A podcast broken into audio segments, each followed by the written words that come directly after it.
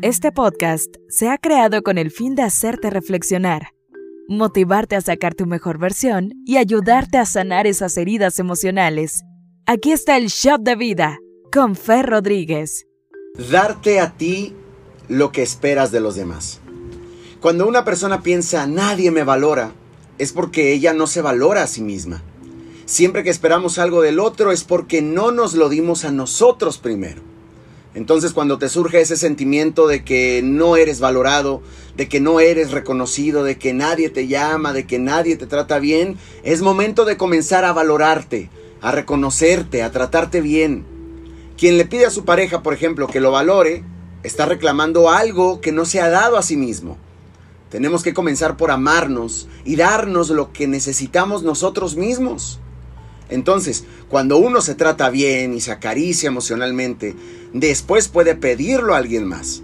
Si el otro dice que sí, ok, lo disfrutamos. Si el otro dice que no, no nos va a doler mucho porque ya nos lo hemos dado nosotros mismos.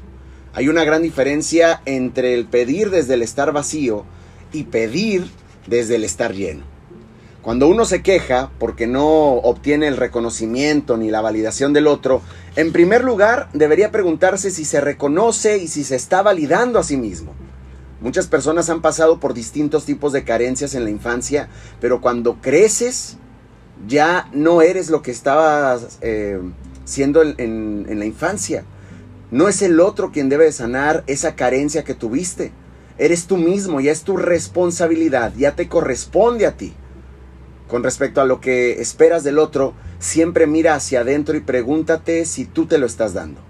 Si te lo das a ti mismo, muy probablemente no vayas a buscarlo en los demás. Si el otro te lo va a dar, disfrútalo porque es como algo extra, es como un bonus, algo bueno que suma tu vida. Claro, hay que recibirlo, pero no caminarás por la vida con un cartel, con una manta de necesitado para que alguien llene el vacío que uno mismo debe llenar.